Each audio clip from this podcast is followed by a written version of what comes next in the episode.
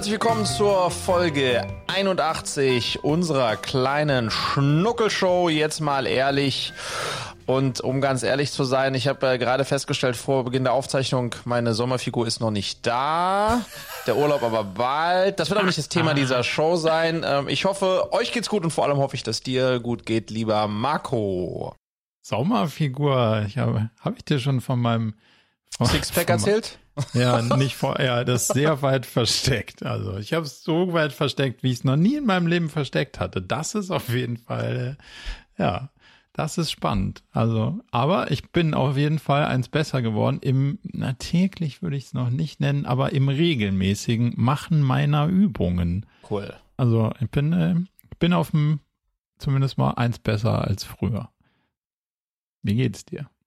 Ähm, gut, ich ähm, bin zwar aktuell verletzt, gehandicapt, ähm, was ähm, äh, so, wie soll ich sagen, den Sixpack bis zum Sommerstart auch faktisch erschweren wird. Okay. Ähm, denn ich war am äh, Wochenende mit meiner Unternehmer-Selbsthilfegruppe ähm, in Lissabon und dabei haben wir nicht nur uns über die großen und kleinen äh, Gefühle, die wir so haben, als Unternehmer uns ausgetauscht, sondern wir haben auch Freizeitdinge gemacht. Unter anderem sind wir gesurft. Was ja erstmal, ich meine, äh, hinter mir steht ein Surfbrett, ist ja quasi meine Paradedisziplin. Trotzdem ist das bin, so? Äh, trotzdem, äh, trotzdem bin ich ähm, nicht so abgestiegen, wie man es idealerweise hätte machen sollen. Beziehungsweise der Untergrund mit einem Stein war unglücklich. Im Ergebnis bin ich äh, umgeknickt und meine ganzen äh, 36 Kilo äh, Gewicht sind auf ähm, auf mein äh, auf meinem rechten umgeknickten Sprunggelenk gewesen und da hat's meine Bänder sehr in Mitleidenschaft gezogen. Der Fuß wurde groß nichts gebrochen. Morgen ist MRT, aber ich laufe auf Krücken und habe einen geschiedenen Fuß. Oh. Äh, ja, insofern, das ist, äh, ich bin gehandicapt, aber ähm, ab, abseits davon trotzdem äh, guter Dinge. Ja, ich mache, äh, ich mache dann irgendwie andere Dinge, die nicht laufen sind ähm, okay. ähm, und erfreue mich daran. Ja. Was war das größte Gefühl das du mit in die Runde gebracht hast? Ohne, musst nicht sagen, wo es determiniert war möglicherweise, also wenn du nicht willst, aber was war das Größte, weil du große Gefühle im Unternehmerleben, was sind, was war das Größte, was, was du thematisiert hast? Ähm, Pressure, Druck. Ich habe oh, über, okay. ähm, ähm, ähm ich habe äh, vor nicht so langer Zeit einen Spruch gehört, den, der mir, der sehr stark resoniert hat mit mir, nämlich Pressure is a privilege. Hm. Okay. Pressure oh. is a privilege. Und ähm, naja, äh, warum ist Pressure a privilege? Weil wenn du Pressure fühlst, dann mhm. hast du dich ja in eine Situation gebracht, in der potenziell sehr viel zu gewinnen ist. Sehr viel auf dem Spiel steht. Mhm. Ähm, du sozusagen die Chance hast, etwas Außergewöhnliches zu schaffen. Aber auf der Flipside auch das Risiko besteht, dass du außergewöhnlich nichts, es nicht schaffst, ja. Ähm, und ähm, insofern ist die These dahinter, dass wenn man Druck fühlt, ähm, bedeutet das, dass man sich in eine ähm, irgendwo hingearbeitet hat, wo diese Situation entstehen kann. Und bei mir ganz konkret, ne, wenn du Beispiel Fundraising, wenn du im Fundraising bist, dann bedeutet das, dass du natürlich unter großem Druck stehst, als Beispiel jetzt, ja. Mhm. Ähm, bedeutet aber auch ultimativ, wenn dir das gelingt, äh, trotz oder wegen des Drucks, ja, ähm, dann äh, sozusagen unleashst du wieder ein neues Level ähm, und äh, kannst weiterspielen. Ähm, und, und das ist äh, sozusagen ein, die, dieser, dieser Druck ist einer, der, der nicht jeder, nicht jeder hat den. Muss den ja. haben, kann den haben. Und deswegen sozusagen diese Pressure is a privilege. Ähm, Fragezeichen, Ausrufezeichen. Ähm, darüber, das war unter anderem eines der Gefühle, über die wir gesprochen haben. Magst du's? Pressure? Yes. Die meiste Zeit schon. Ähm, okay. Aber manchmal dann auch gar nicht. Ähm, weil dann das Gefühl, dass das Gefühl, ne, dass alles mhm. auf meinen Schultern liegt ähm, wenn ich das an mich heranlasse, also wirklich mir dessen so dann bewusst werde, ähm, dann, ähm, dann ist das manchmal schon auch äh, kein so angenehmes Gefühl. Ist es wirklich, also wenn ich mich da kurz reinversetze, finde ich spannend, ob es wirklich die, wirklich das Gefühl ist, dass der Druck auf dir lastet oder dieses alleine. Also, warum sind die anderen nicht beim, warum sind nicht viele mehr Leute bei meiner Seite und wieso kriegt man das nicht besser gemeinsam geschultert? Das ist ja ein anderes mhm. Gefühl als jetzt der Druck quasi. Also es ist ja so ein ja, ich, naja, ich, also das ist ne, immer auch im, im, im Kontext, aber wenn du jetzt, äh, also ich versuche jetzt mal eine, eine, eine schlechte Metapher äh, zu finden. Ähm, mhm. als, als Gründer oder auch als CEO bist du wahrscheinlich so ein bisschen wie der, wie der Kapitän im, im Flugzeug, im Cock Cockpit. Ja. Und wenn, da hast du auch eine Mannschaft, einen Co-Piloten und, und eine Crew und so weiter. Aber wenn jetzt äh, die eine Düse ja. ausfällt ja. Ähm, und äh, der Tank weniger wird, dann ist Pressure, uh, all pressure on you. On you. Ja. Du musst das Ding landen. Und, und das ist auf der einen Seite, ne, das ist, you signed up for that. Uh, you signed up to be the pilot. Ähm, ja. und, und das ist dann sozusagen ein Gefühl der auf der einen Seite Stolz auch, also vielleicht nicht in der Situation selbst, sondern sonst, wenn du da so einsteigst, ähm, aber in dem Moment halt auch großen Druck, äh, dass du das, das jetzt deine Aufgabe ist, das Ding zu landen. Mhm. Ähm, ähm, und, ähm, und das fühlt sich dann ähm, vielleicht gerade auch, äh, wenn du dann realisierst, der Abgrund ist nah, ähm, ähm, das muss ja auch gar nicht immer im Kontext des Abgrundes sein. Ne? So Chancen ergeben sich ja. ja auch ne? aus einem Pitch, wo du sagst, okay, das ist, wenn der Pitch funktioniert, dann bedeutet das da, da, da, da, da, ja. ja. Ähm, oder eine Präsentation. Ich meine, das ist ja, du kannst ja auf allen, ähm, auf allen Ebenen, ne, kannst du das überlegen. Ähm, ähm, wenn du dich in die Situation bringst, von einer großen Menge zu sprechen, dann hast du äh, dass du auf der Bühne ja, stehen voll. darfst. Ja, das hat das, da, da hast du das, dass du dir Arbeit. Nicht, nicht alle acht Milliarden Menschen dürfen auf einer Bühne stehen. Ja. So, und dann hast du, fühlst du den Druck und sagst so, werde ich diesen Druck, äh, so, und dann, wenn du das dann schaffst, dann fühlt sich das gut an. Und dann ist es all on you, auch wenn vielleicht andere dir geholfen haben, an der Präsentation zu bauen. Okay. Und dieses, aus diesem, Priv äh, das, das, das, das fand ich spannend, über Pressure als Privilege äh, nachzudenken und sich dessen bewusst zu werden. Mhm. Hast du die Gorillas-Doku komplett gesehen? Ja, habe ich. Finde ich nämlich ein spannender also wollte ich mal mit dir drüber sprechen. Mhm. Und lustigerweise geht es ja genau da auch so ein bisschen um den oder den Aspekt, den ich da drin so spannend finde und den ich dich fragen wollte, ist, das ist ja im Prinzip brutaler Druck, den mhm. man sich da aufgebaut hat. Und dann habe ich mir die Frage gestellt, also prinzipiell ist eine OMR-Doku über den quasi Aufstieg und Fall des Gorillas Phänomens innerhalb von bisschen mehr als zwei Jahren, würde ich sagen, mhm. von, von nix zu riesig international und dann auch verkauft worden zwangsweise, weil Finanzierung eng wurde und nicht profitabel so. Also so ein rauf und runter in Rekordzeit. Und als ich jetzt geguckt habe, denke ich so, was eine Dynamik. Also, dass das jemand so halbwegs unter Kontrolle hatte oder man hätte haben können, glaube ich, ist eh schwierig in, in dieser Dynamik. Und dann habe ich mir schon auch die Frage gestellt, hätte ich da Bock drauf? Und ich kam zu der klaren Ableitung, sicher ein spannender Ride, aber der, also der Druck und die Geschwindigkeit, wo führen das Ganze eigentlich? Da wollte ich dich mal fragen, ob du, wenn du jetzt, also ne, kann man ja nicht planen, so ein Ding. Also war jetzt ja auch nicht vom, vom Reißbrett aufgeplant so, sondern war halt mit einer gewissen Dynamik, traf halt ein Need und traf eine Finanzierungslage. Da sind ein paar Sachen zusammengekommen. Aber wenn du die Chance hättest, so ein Ding so anzureißen und, und so einen Anstellwinkel zu fliegen, würdest du es machen wollen? Auf jeden Fall. auf jeden Fall.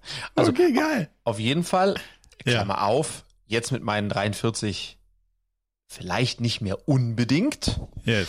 Aber der Friedrich vor ein paar Jahren auf jeden Fall und wahrscheinlich auch der Friedrich jetzt noch irgendwie. Ja. Weil, und deswegen finde ich auch toll, dass du das bringst, ähm, das ist halt außergewöhnlich. Also das, ja. was, was, was, und die Doku war ja auch sehr zugespitzt auf Kagan äh, Süger Gümer oder der, der Gründer, ja. ähm, der das am Ende ja auch stark getrieben hat und deswegen war das am Ende schon auch eine sehr, ja, per, per, ja, per, per Personen-Company, wenn man so möchte. Das, was der da äh, durchgemacht hat, erleben durfte, mhm. Das ist einmalig oder außergewöhnlich. Das wird ihm niemand mehr nehmen können. Und am Ende des Tages haben wir ja nur ein Leben. Ähm, und in meinem Leben ist äh, Unternehmertum und alles, was damit zu tun hat, schon ein ganz großer Baustein. Und deswegen privilegiert halt finde ich es, dass jemand, der das erleben darf, mhm. ähm, äh, hat ein ganz tolles Privileg gehabt, sich erarbeitet, ähm, um in diesem Beispiel zu bleiben. Und insofern absolut äh, ähm, ähm, ähm finde ich faszinierend und kann auch vorstellen, dass es für jüngere, noch jüngere äh, Wannabe-Gründer oder Gründer äh, das schon so, wow, dass man so aufschaut, die jetzt irgendwie 20 sind, 22 sind, mhm. weil der war ja dann, da kommt ja alles mit dazu, was, was für mich wiederum gar nicht wichtig ist. Dieses, der war das, ich glaube, in der Deutsch, äh, niemals wurde in Deutschland ein Startup so schnell zum Unicorn die mhm. Gorillas innerhalb von Europa, glaube ich. Oder Europa, acht ja, Monaten, unter einem Jahr auf ja. jeden Fall von nicht zum Unicorn. Ja. So, und dieser ganze Teil mit äh, potenziell Multimillionär der, der, das, das ist, wie du weißt, gar nicht das, was mich daran ähm, reizt, sondern tatsächlich die Erfahrung zu sammeln. Ja. Wie, wie ist es denn von null auf 6000 äh, äh, so eine Organisation so skalieren? mit dem Druck und so weiter. Ja, absolut, finde ich, äh, würde ich, äh, würde ich machen. Oder hätte ich gemacht. Und was ist der, also fragt man sich ja schon, also da gab es ja so eine Szene, da stehen diese ganzen FahrerInnen irgendwie vor diesen, ich glaube, Berliner Dingern und protestieren und dann macht die Presse, ähm, nimmt das natürlich auf und dann schaukelt sich das so ein bisschen hoch und dann fand ich eine Frage, die fand ich durchaus irgendwie auch differenziert und berechtigt, so, hey, warum neue, neuen Markt aufmachen? Und wir hier in den bestehenden Märkten haben keine Fahrräder, die funktionieren, keine Klamotten. Es fällt alles auseinander und wir können unseren Job nicht so genau machen. Also warum Hyperscale und warum nicht einen Gang runter und dafür irgendwie alles so ein bisschen ähm, ja, vernünftiger? Fand ich schon einen interessanten Punkt, weil wenn du, wenn du mal fragst, was ist denn eigentlich der Antrieb hinter diesem Hypergrowth? Also warum musste man so hart aufs Gas? Hast du da eine Antwort drauf? Naja, der, also ich glaube, ne, insgesamt ähm, äh, hat äh, sozusagen die, der, ähm, der Erfolg, also ne, da war ja ein Product Market Fit, die Leute haben ja bestellt. Voll. So. Ja. Und der hat alle, inklusive natürlich die, die Gründer und, und hat die alle überrannt.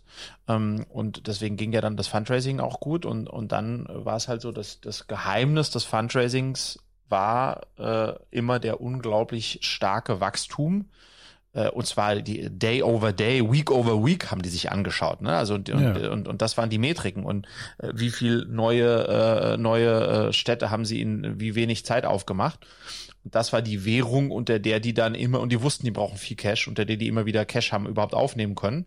Das heißt, der Druck kam ähm, aus, aus dem Fundraising heraus, äh, Wachstum über alles. Ähm, und aus der Logik, wenn du weißt, okay, die, die nächste, keine Ahnung, halbe Milliarde haben wir in sechs Monaten verbrannt und um dann wieder Geld zu bekommen, müssen wir mindestens genauso stark, lieber besser noch stärker wachsen als bisher dann ist das, war das der, der, der Treiber. Ähm, und dann, dann ist relativ naheliegend, warum man sich dann weniger um die Helme derer kümmert, die schon seit acht Monaten da arbeiten, ähm, als neue Fahrer in einer neuen Stadt an den Start zu bekommen. Also, ne, ist das richtig? Hm. Not.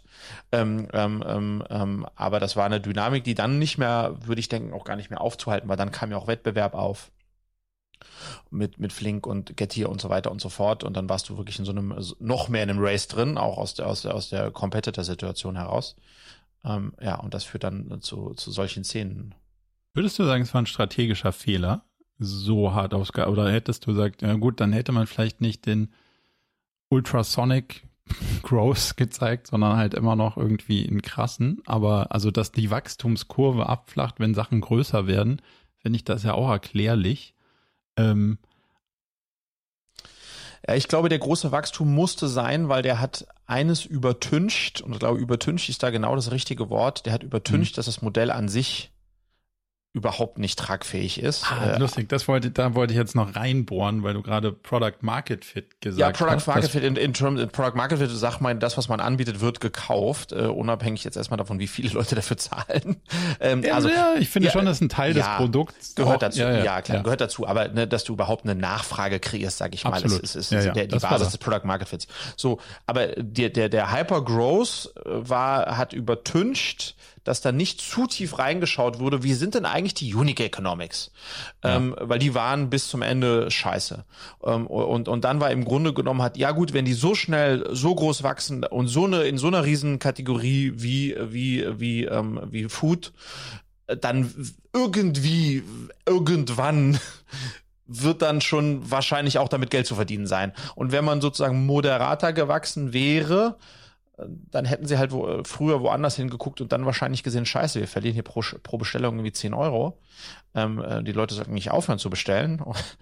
ähm, ähm, oder wir sollten uns mal überlegen, was wir denen an und so weiter und so fort.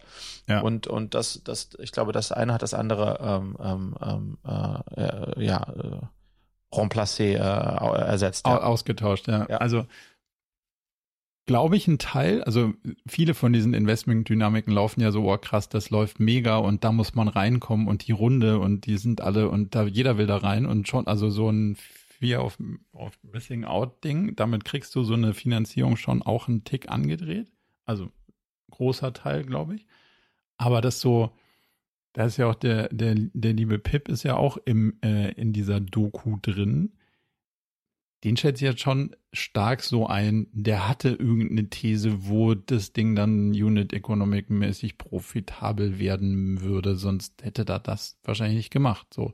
Findet, das haben sie in der mm, Doku Das weiß ich nicht, das weiß ich nicht. Also ich glaube, dass alle, inklusive jemand wie der Pip, von dem, von, vom, vom Wachstum und der FOMO, die dann krass eingesetzt hat, äh, schon sehr erblindet sind, weil wenn du dir überlegst, dass das überhaupt nur gegangen wäre, zukünftig gehen wird, wenn man eigentlich eine Form der Ausbeutung oder wenn du dir jetzt, äh, ohne dazu tief eintrittst, äh, mhm. Flink, der, der große Wettbewerber, der ist jetzt komplett, da ist jetzt Rewe der größte äh, Investor, mit der ist nochmal 500 Millionen Euro reingegangen. Und der 500 Rewe? Nee, sorry, 150 Millionen hat Rewe gemacht. Ähm, aber in, in total haben die jetzt, glaube ich, knapp eine halbe Milliarde schon reingelegt oder 400 wow. Millionen. Und da hat der CEO von der Rewe gesagt, das Modell wird äh, nicht profitabel werden. Ähm, aber sie als groß, als, als äh, Lebensmitteleinzelhändler, ähm, für sie ist es trotzdem ein spannender Vertriebsweg, um darüber Eigenmarken und mehr über die Kunden zu erfahren, bla bla bla, also 70 Sachen. Wow. Ähm, warum es trotzdem Sinn macht zu investieren, aber der, der, der sozusagen, der, die jetzt den größten Share an Flink halten, sagen, äh, Standalone, ähm, kann das nicht, äh, kann das nicht profitabel werden. So, und das ist jetzt jemand, nee. der sich wirklich auskennt äh, mit, ja. mit, mit Handel und, und mit, mit äh, Liefern und so weiter und so fort. Ähm, insofern glaube ich, dass das äh, äh, ähm, alle damals äh, der Wunschvater des Gedanken war. Ähm, ja. Wie, wie ist der Gründer deiner Perspektive nach aus der Doku rausgekommen? Also jetzt nicht aus dem Case, sondern wie, wie würdest du sagen, ist das, wie ist deine Wahrnehmung auf, auf den, wie er gezeichnet wurde und wie er auch da rausge rausgekommen ist?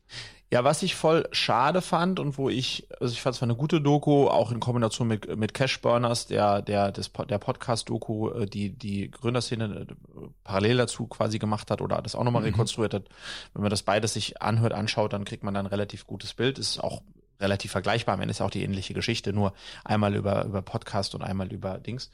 Was ich eine verpasste, oh, bevor ich auf deine Frage antworte, was ich eine verpasste Chance der Doku fand, ist, dass das, was diese crazy Reise mit Kagan gemacht hat und wie sich das für ihn angefühlt hat und wie lost er gewesen sein muss an vielen Etappen, das ist leider nicht, das habe ich nicht, ähm, ähm, da, da, das haben sie nicht gezeigt. Das, das heißt, gezeigt. Ja, genau. ne, also da hätte ich mir gewünscht, ich als Filmemacher hätte mir gewünscht oder wäre, hätte versucht, deutlich näher dran zu gewesen am Kagan, ihm eine Kamera zu geben und zu sagen, du, jeden Tag, alle zwei Tage, erzähl doch einfach mal, wie es dir gerade geht ähm, und mhm. womit mit welchen Dämonen du zu kämpfen hast und so weiter und so fort. Das heißt, das fand ich total schade. Wir haben natürlich ab und zu mal so Szenen erlebt, wo er dann irgendwie einen Call gemacht hat, einen All Hands und so weiter, den, was er vorbereitet hat. Das war das, das war schon ein bisschen dicht.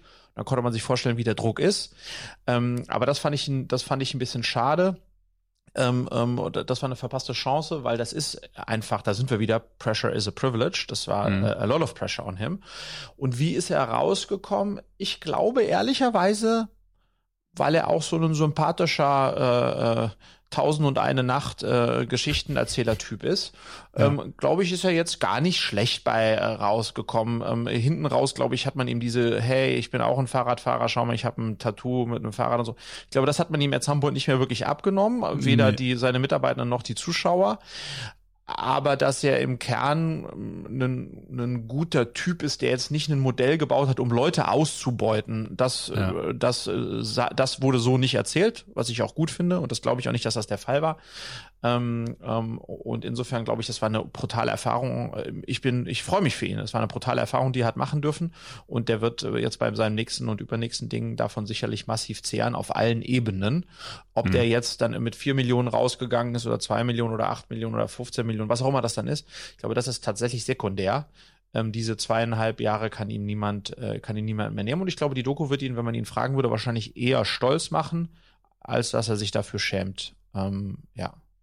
Ich fand, er ist ganz gut rausgekommen, auch mit dem, mit so diesem einen Video, was er dann bei LinkedIn irgendwie mhm. scheinbar gepostet hat. So, hey, es war ein, war ein harter Reit, aber ich habe viel lernen dürfen und hat sich dann dafür diese Sachen bedankt, dass man ihm gefolgt ist, dass man ihm was beigebracht hat, das so. Und das fand ich irgendwie, das fand ich einen guten, sympathischen Ding. Und, ja. und vor allen Dingen, also mit einer wirtschaftlichen Brille eines nicht äh, Silicon Valley Startup Exit Typen ähm, ist es halt für zweieinhalb Jahre Arbeiten immer noch ein sauguter Deal. So, ja. auch wenn es sau anstrengend war, sicher.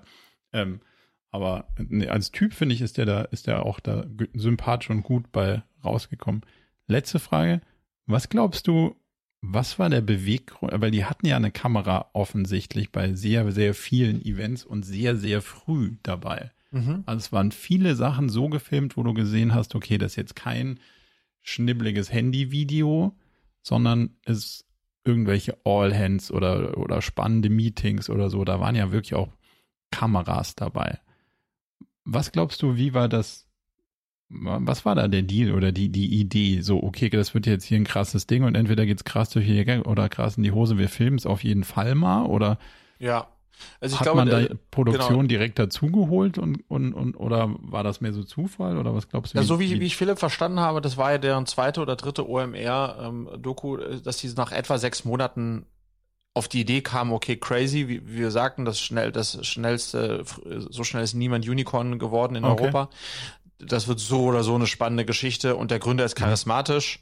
Ähm, ähm, lass uns, lass uns doch da gucken, ob wir das, äh, ob wir das mitdrehen können. Und dann sind die, glaube ich, nach so sechs Monaten ähm, dazu, haben natürlich durch abgesetzte Interviews auch noch mal ein bisschen die Anfänge reflektiert.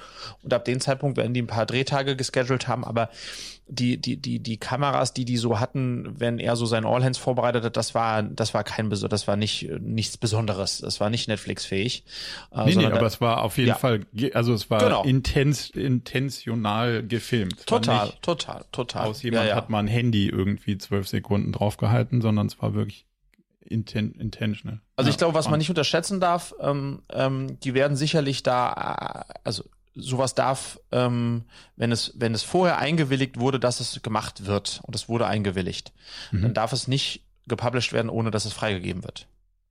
Das heißt, du kannst dir vorstellen, dass es da. Obwohl äh, es vorher klar war, oder wie? Nee. Mhm. Ja, ja, total. Das ist ja immer noch äh, als als äh, die Teilnehmenden ist immer ja. noch ihr ihr Recht am Bild.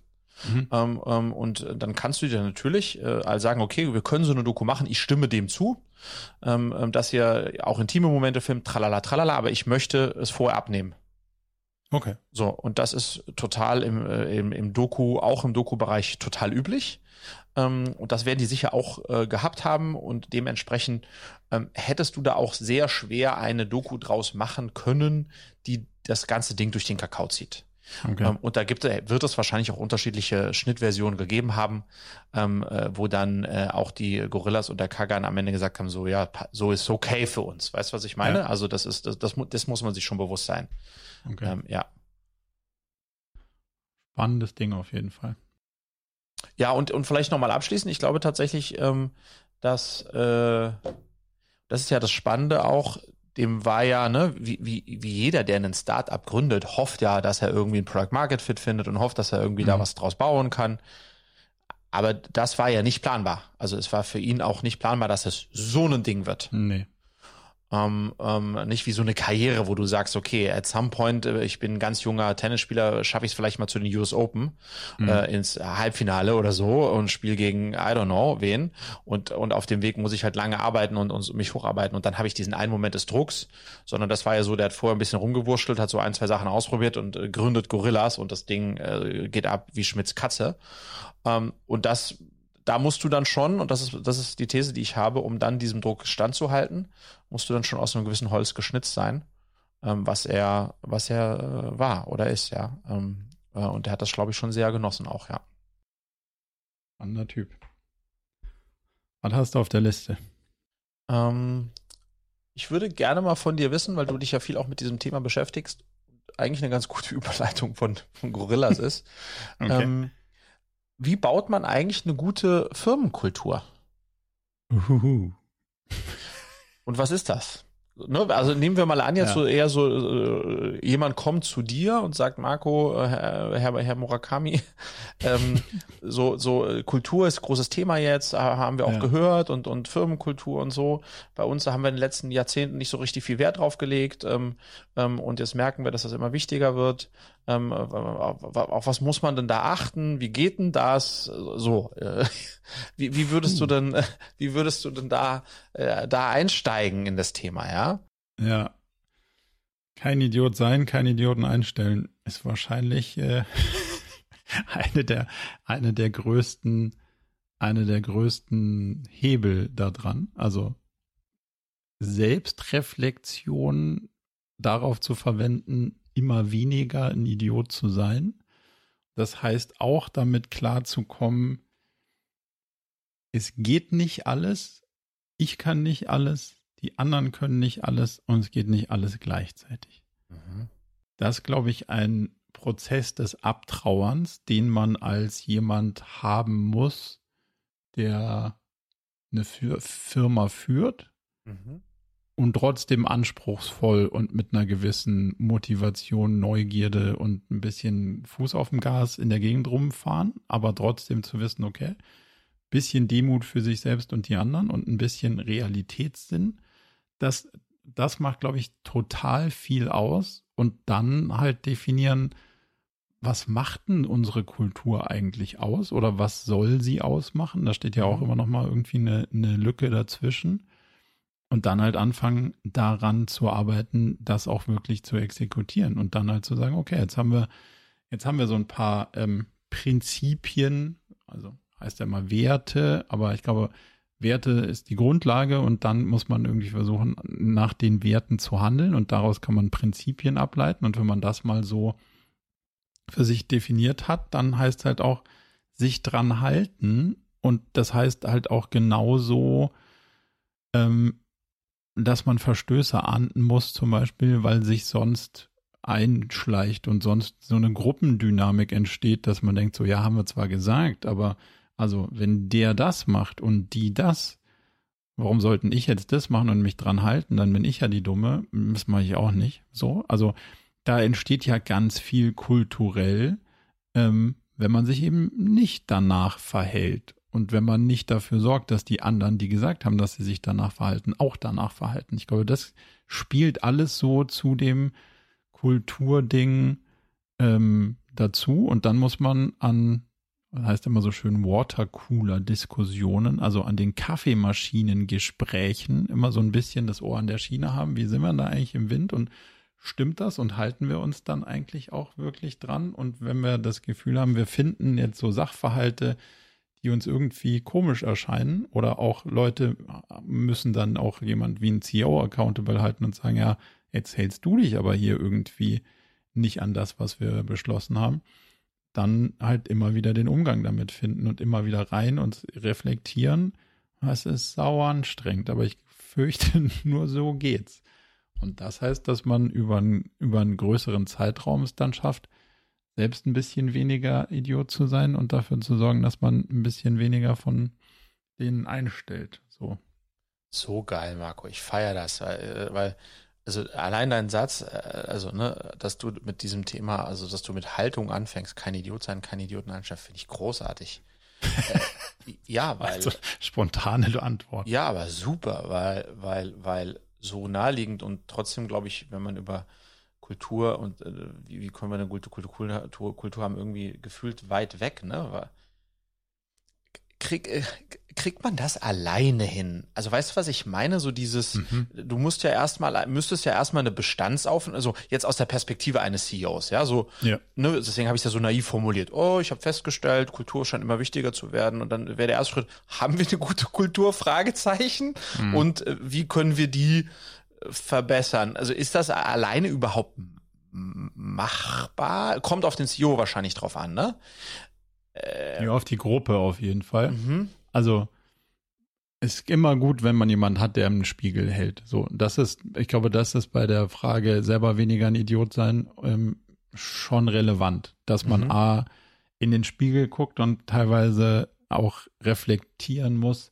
Könnte sein, dass mich das Problem direkt anguckt. Mhm. Also erstmal auch rauszufinden, nicht alles Idioten hier, sondern ich habe auch einen soliden Selbstanteil an der ganzen Parade hier.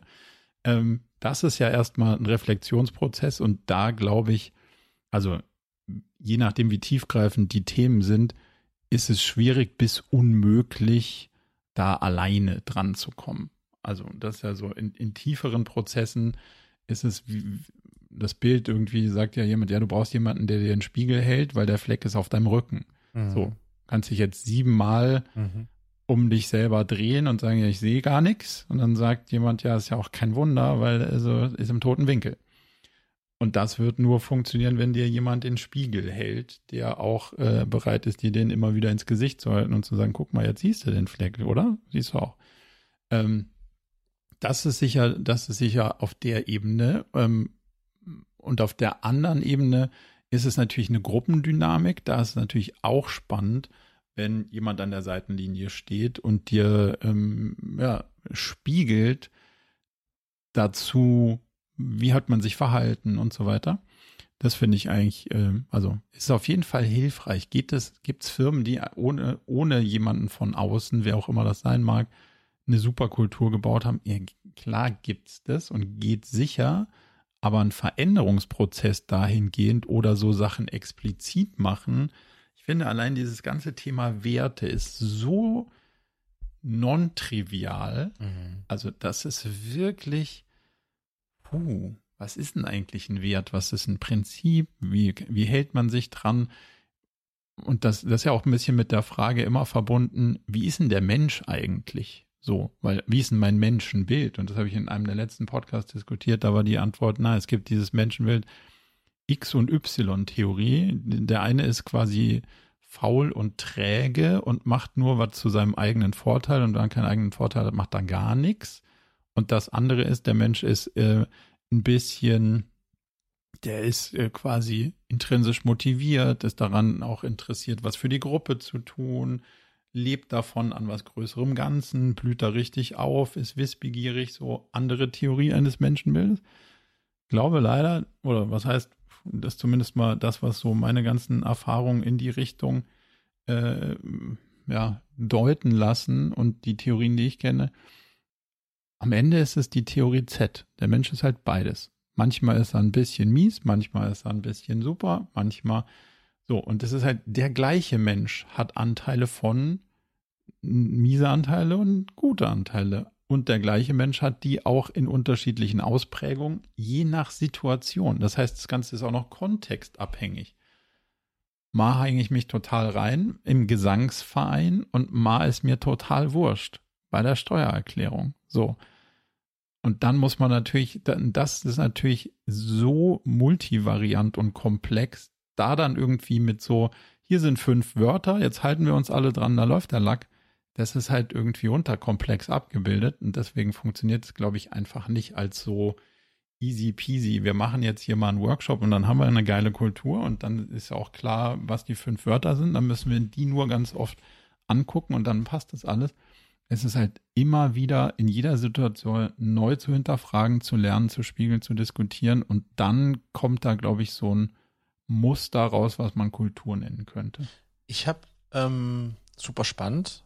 Ähm, ich habe eine Zusatzfrage. Ähm, äh, es kommt immer wieder vor, dass Bewerber im Gespräch mit mir mich fragen, sag mal Fredrik, was habt ihr eigentlich für eine Firmenkultur? ja. Was sagst du denn dann? also, und da tue ich mir ehrlicherweise ein bisschen schwer äh, ähm, mhm. bei dieser Frage. Ähm, was, was, äh, also, oder komme mir ein bisschen unbeholfen vor. Äh, ich, mhm. ich, ich gerne sage ich dir auch gleich, was ich dann sage. Aber was, was sagst du denn, der du, der du dich deutlich mehr mit diesem Thema auch auskennst und beschäftigst, wenn dich das jemand im Bewerbungsgespräch fragt, was habt ihr denn für eine Firmenkultur? Ich habe keine Bewerbungsgespräche, deswegen kriege ich die Frage nicht gestellt. Naja, aber ich habe bis jetzt nur Leute eingestellt, die ich alle vorher schon kannte und mit denen ich allen gearbeitet habe, mhm. ohne, also deswegen kam es nie zu so einer Frage, ehrlicherweise. Aber was würden die denn sagen, wenn die, wenn jemand die fragt, die arbeiten jetzt bei dir und dann fragt ein Kumpel, oh spannend, was du da beim äh, äh Herr Murakami mhm. machst, was, was haben die denn da, was habt ihr denn da für eine Firmenkultur? Das ist äh, eine schwierige Frage, weil es, ne, das soll und das ist weicht auch hier wie immer ein Stück voneinander ab, würde ich sagen.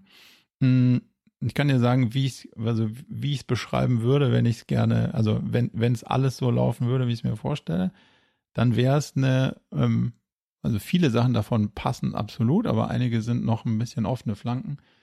Eine durchaus eine, eine neugierige, wissbegierige Kultur, die versucht, die Kundenprobleme zu lösen, aber schon auch so ein bisschen einen, und ich will es, also soll nicht belehrenden Auftrag haben, aber einen, ähm, einen richtungsformenden, so. Mhm. Also, das heißt, ich habe schon den Anspruch auf die Ziele und so der Unternehmen, mit denen wir arbeiten, einzuwirken in eine ganzheitlichere Richtung. Und ich habe nicht den Anspruch zu sagen, ja, wenn das die Ziele sind, mit denen die happy sind, dann bin ich auch happy. Ist nicht mein Punkt. Ähm, und ich sage ich sage nicht, dass ich weiß, was für die besser ist als die selber. Ich sage nur, dass ich glaube, dass wir andere Ziele brauchen, als die wir bis die letzten 30 Jahre so hatten. Das, das ist zum Beispiel was, was kulturell ähm, eine Menge Anstrengung auch erfordert und, äh, und, und sowas wie, cool, ich, ich spiele dir alles, was ich denke, transparent zurück. Und das heißt natürlich auch, dass du dann zu allem eine Meinung hast. Und das heißt, wir müssen über alles diskutieren, wenn die Meinungen abweichen. Und das ist anstrengend. Und ähm, der Teil, der ist sicher ein kultureller, den, den gehört es zu verankern. Ähm, ja, und da an, an dem Teil struggle ich noch. Mhm. Aber was, was würdest du denn gerne sagen, wenn dich jemand fragt? Nee, ich werde ja gefragt und ich antworte ja auch. Ähm, das wäre nicht gut, wenn ich in so einem Moment nicht aussagefähig ja. wäre. Oh, ähm, look, an Eagle. Ich, genau. sag mal hier in deinem Lebenslauf, 99, ja. was war da los? Ja, was war denn da los? Ja. genau. Gegenfrage. Nein, ähm, ich, ähm, das, was ich dann immer sage, also oder was ich nicht sage ist, ja, unsere Kultur ist gezeichnet von Ehrlichkeit, Offenheit. Also ich sag nicht so eine, mhm. weil da halte ich für Bullshit. Also nicht für Bullshit an sich, aber das, das so, ich glaube, damit kann man, also kann ich nicht so viel an, es ist mir nicht konkret genug, weil das so, sozusagen Werte sind, die, äh, die, die, die schön sind, wenn die da sind. Also äh, gerne, ich sage ja nur, was ich sage. So, ich glaube, ja. das, was ich, ähm, was ich, was ich dann immer sage, ist, naja, wir sind ja auf der Mission, ähm, Kindern und Jugendlichen dabei zu helfen, ihre Persönlichkeit zu entwickeln, sich selbst zu finden ähm, und sozusagen an sich zu arbeiten, selbstvertrauter zu werden, um ultimativ dann für sich herauszufinden, wer bin ich, was kann ich und was will ich mal werden. So, das ist ja die mhm. Mission. Mhm.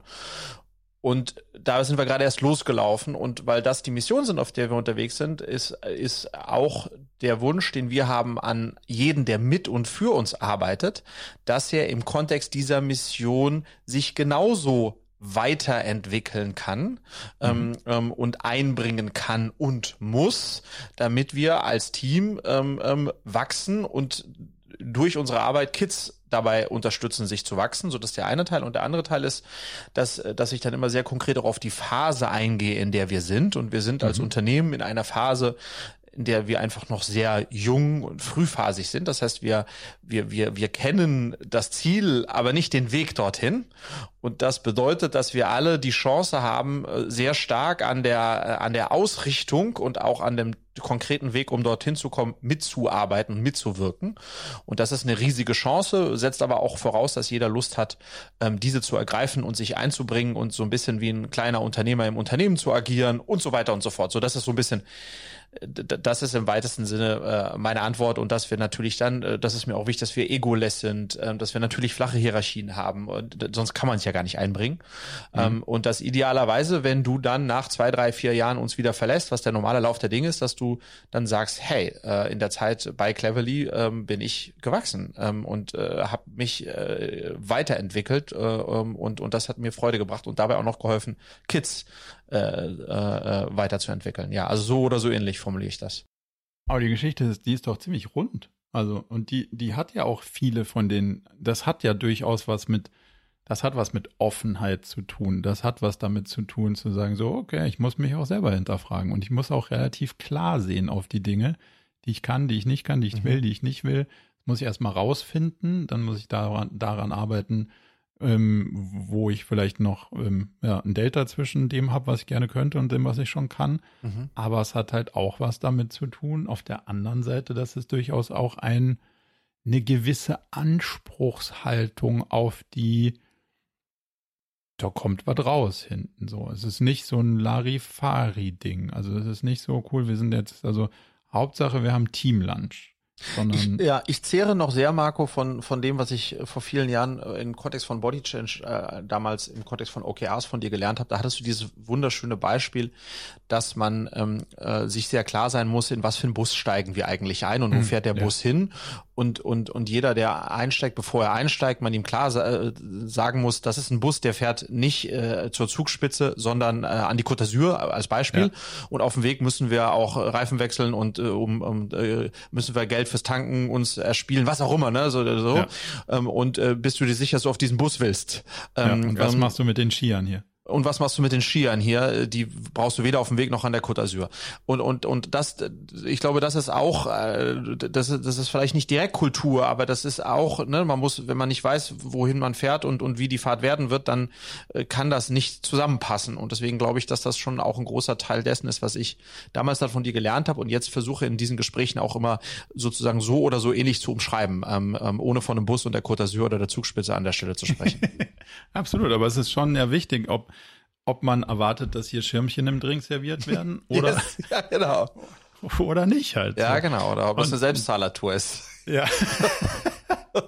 Und das ist in so einer All-Inclusive-Kultur, die mitunter teilweise vorherrscht oder zumindest mal in der Anspruchshaltung schon ja auch, das ist ja auch ein Teil der Kultur, zu sagen mhm. so, nee, hier ist halt, also ist keine Full-Service-Geschichte, sondern ähm, du bist selber Teil des, des Service-Teams. Ja.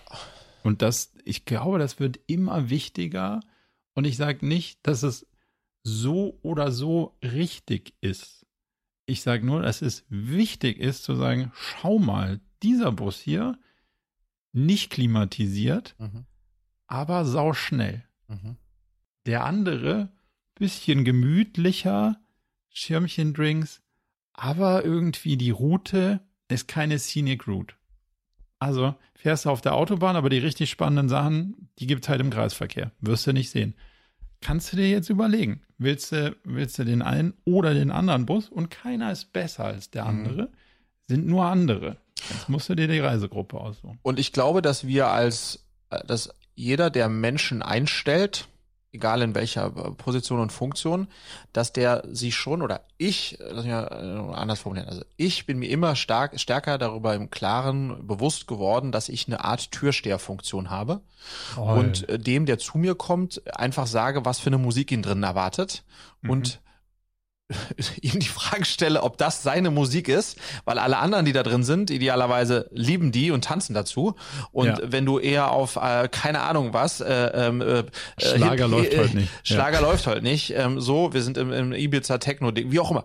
Und das ist, glaube ich, da ganz sehr transparent zu sein ähm, für beide, ja. sonst wird's, wird, werden wir nicht im Takt tanzen da drin. Und das hat, hat ja nichts zu tun, anders als beim Türsteher, was für ein Outfit der anhat. Das ist, das ist total scheißegal, sondern eben was, was für eine Musik wird da drin gespielt und ist das deine oder, oder, oder halt nicht. Und wenn es nicht ist, dann gibt es einen anderen Club, der ist, der spielt deine Mucke und, und auf äh, Enjoy, ja.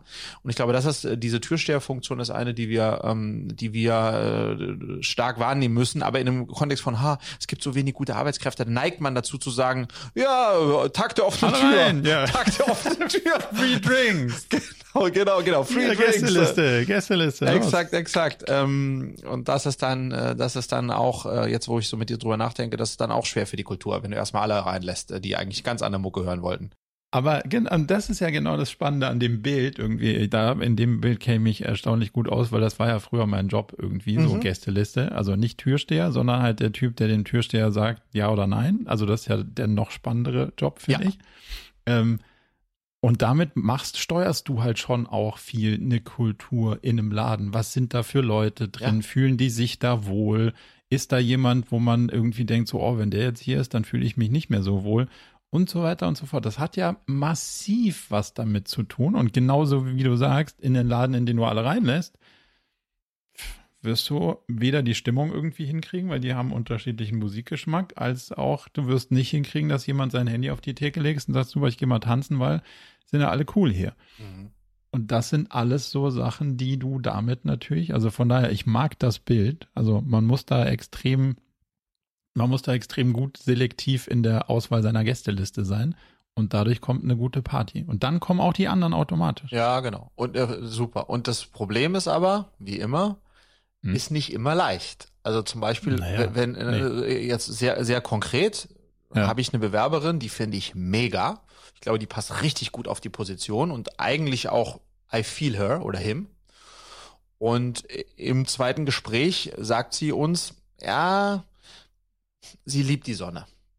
Und äh, sie ist, äh, ihr ist wichtig, äh, von November bis März und dann nochmal von, weiß ich nicht, bis weiß ich nicht, äh, mhm. Äh, in der Sonne zu sein. Berlin ist so grau in der Zeit. Das heißt basically fünf, sechs Monate von woanders aus zu arbeiten, ähm, weil das ist ihr wichtig. Mhm.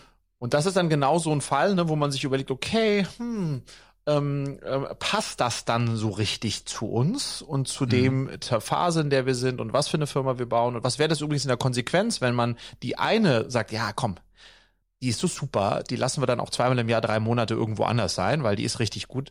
Naja, dann wieso sollten das dann nicht auch die alle nicht auch dürfen. dürfen? Ja. und sagen hey ich, ich mag auch lieber äh, im Winter so und und und wenn und, und so und da, so, da muss man drauf rumdenken. Und dann hast du plötzlich du mhm. kannst ja nicht dem einen das erlauben und dem, der der anderen nicht. Und dann hast du plötzlich eine, eine ganz andere Veranstaltung äh, nämlich eine wo, wo viele Remote ja, wo, äh, wo je, genau wo, ja, wo kaum einer auf der Tanzfläche ist physisch sondern alle sind irgendwie wo, im gestreamten vom, äh, vom Handy aus so ja, kannst du mal kurz streamen? Ja, genau. Und das ist, äh, ja, und das ist halt oftmals nicht leicht und da ist, ist man, glaube ich, schon im Dilemma, aber hat, äh, genau, prägt halt auch Kultur.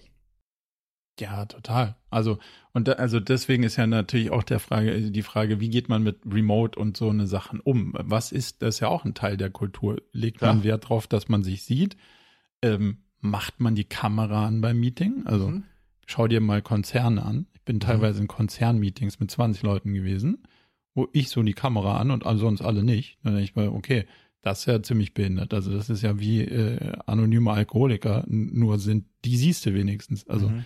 das ist ja wirklich, was ist denn das?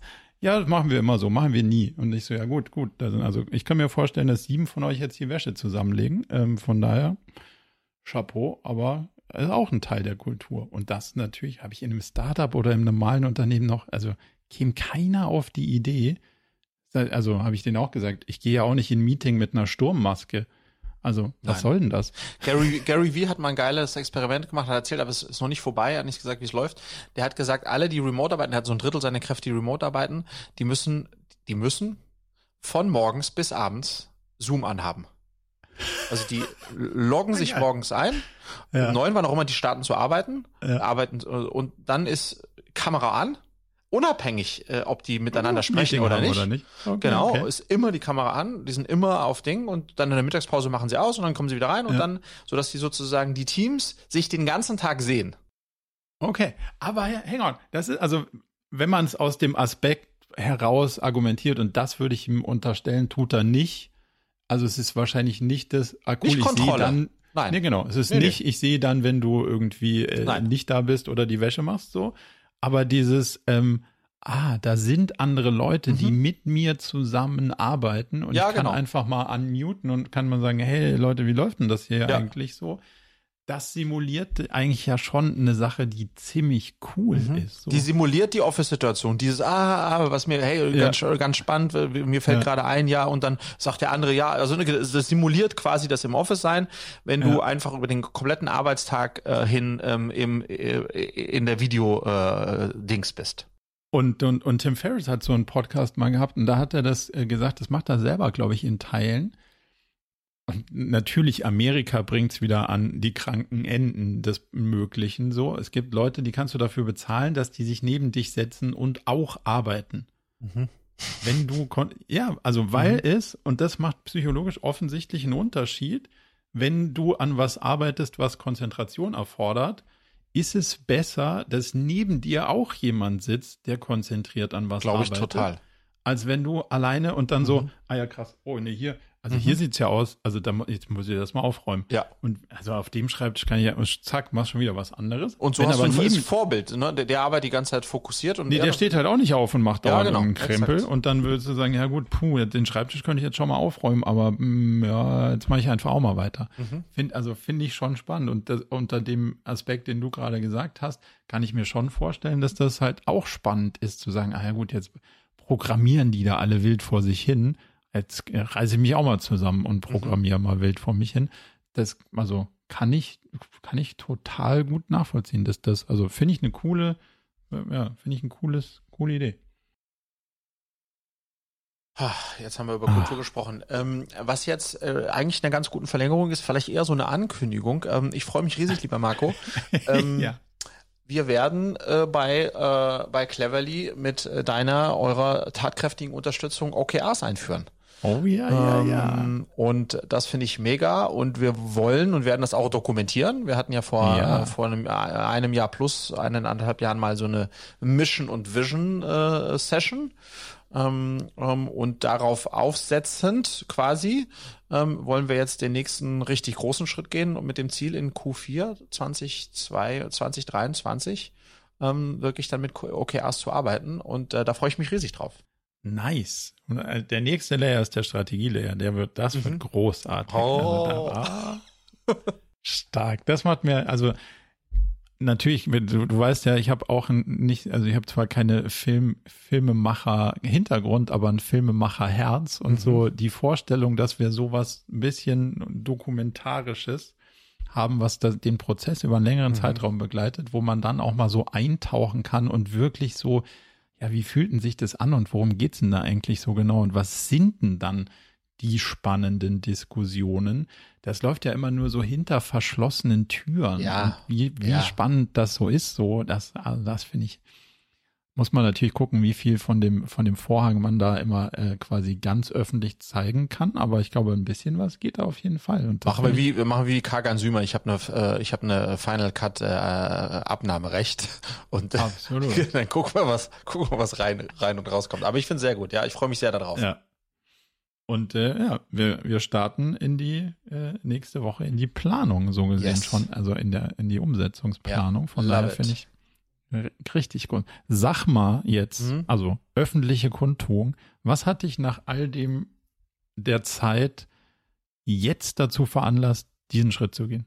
Super spannende Frage. Ich glaube, also zwei, zwei äh, ähm, Kernaspekte.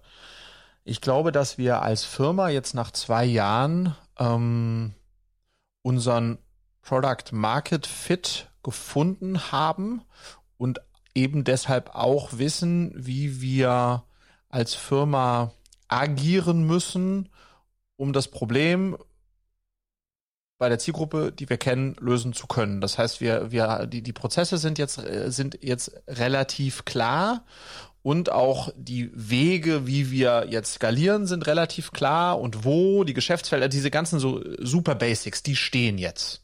Mhm. Und das ist toll. Und ich glaube, das heißt, die Phase des, der, der Hyper-Experimente, so von crazy links zu crazy rechts und das alle vier Wochen, das hatten wir.